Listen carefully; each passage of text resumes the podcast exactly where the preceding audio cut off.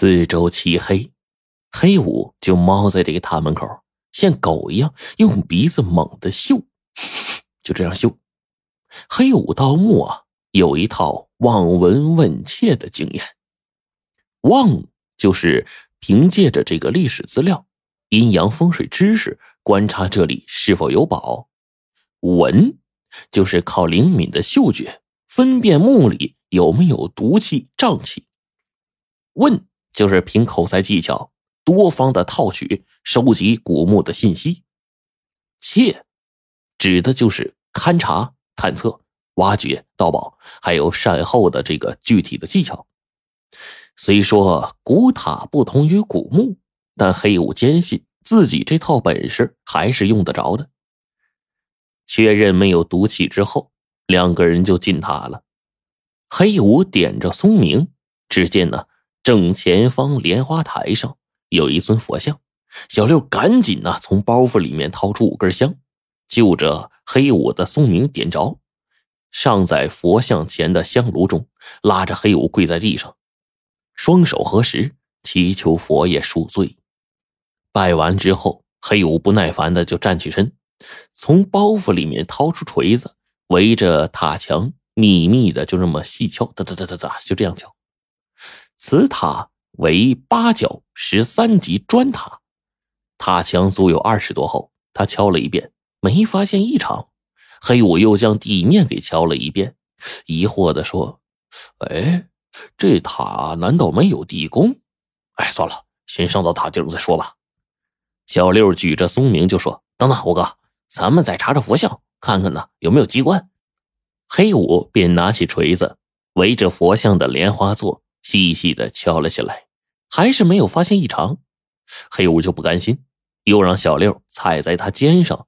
然后继续在佛像身上探索，然后还敲。突然，小六感觉到佛像肚皮上有回声，有些空。他仔细的观察，终于发现那里有一个脸盆大小的圆圈的痕迹，动了动，却不能打开。黑五就急了：“怕什么？撬啊！”小六摇了摇头说：“五哥，你不怕报应，我还怕呢。”他轻轻的。抚摸这个佛像伸出的右掌，突然感觉有点异样，连忙告诉黑五。黑五让小六啊架起他，仔细的查看，果然发现，在这个佛像的手腕处有一道细细的裂缝。他知道这肯定就是机关，轻轻的将佛像的手掌往右一拧，同时一个燕子飞身从小六的肩上跳下。小六举着松明一看，随着吱扭一声。只见佛像肚皮往下张开了一个圆圆的洞，接着嗖的一声，从里面射出一支箭来，直接插到对面的塔墙上。黑五若非跳得及时，一定会中箭身亡。二人擦了擦头上的汗，黑五又让小六儿架起他，查看佛像肚子里这个黑洞。这个洞口直径一尺左右。里面的暗格两尺见方，正中间放着一把装有弹簧的弓弩和一尊小玉佛，想必刚才的暗箭就是这个弩弓自动放出来的。小玉佛身高约一尺，披着一块金黄色的丝绸，形态和外面石佛并无二致。黑五惊喜万分，小心翼翼的将这个玉佛给取下来，递给了小六。小六举着聪明，黑五慢慢的解开披在玉佛身上的这个黄丝绸。只见啊，这个玉佛光滑温润、晶莹剔透，知道这就是传说中的翡翠玉佛。小六就说：“啊，此乃佛心有佛，但愿佛爷能够饶恕我们。”哼，胆小鬼！黑五一边嘲弄小六，一边用黄丝绸啊包裹玉佛。慢着！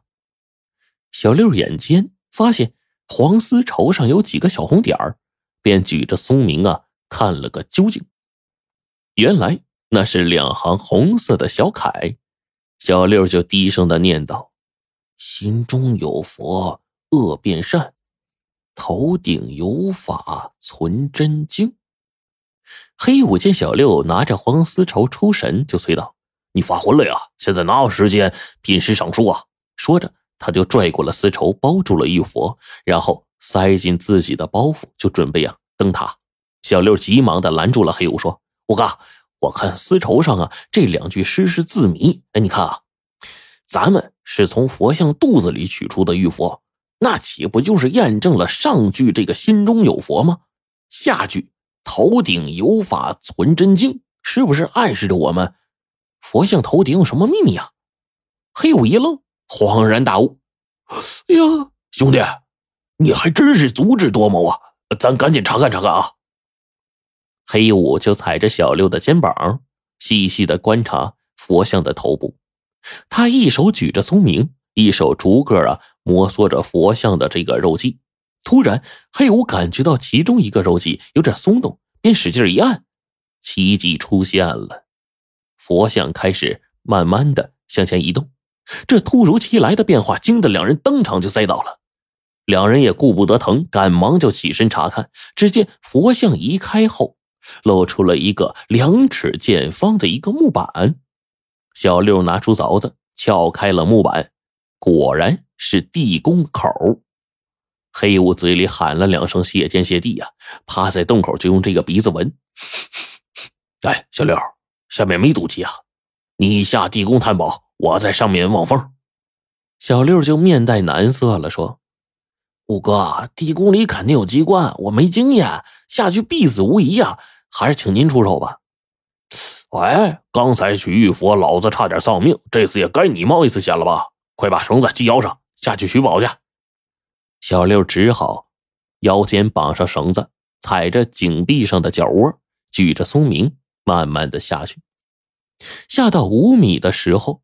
就到了底儿了，他发现井壁有一个高一米五、宽一米的单扇铁门，锁着一把大铜锁。他知道这个就是宝塔的地宫了，他就拽了拽这个铜锁，这哪里拽得开呀？他就如释重负了，赶忙反身就往回爬，报告黑五说：“地宫锁着，没法打开呀。这你看这不怨我对吧？”黑五就气恼啊，说：“亏你祖上还是干这一行的。”怎么这都干不了啊！站着别动，等我下来。黑五到了井底，从包袱里面掏出了两根钢针，一根尖头，一根是带钩的，熟练的就插进了铜芯里边，就捣鼓了一阵，打开了这个铜锁。这些雕虫小技啊，对于黑五来说不在话下。他拿着短剑，使劲的把这个铁门推开了一条缝，闪到一边，立刻，果然从门上方就落下了一个机关石。若是贸然的冲进去啊，必死无疑。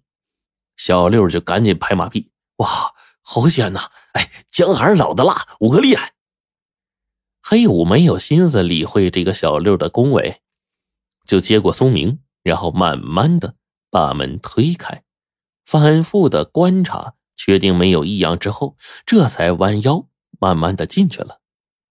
然后密室大概是十平左右，里面呢。有一个木桌，木桌上放着一个制作考究的大木箱子。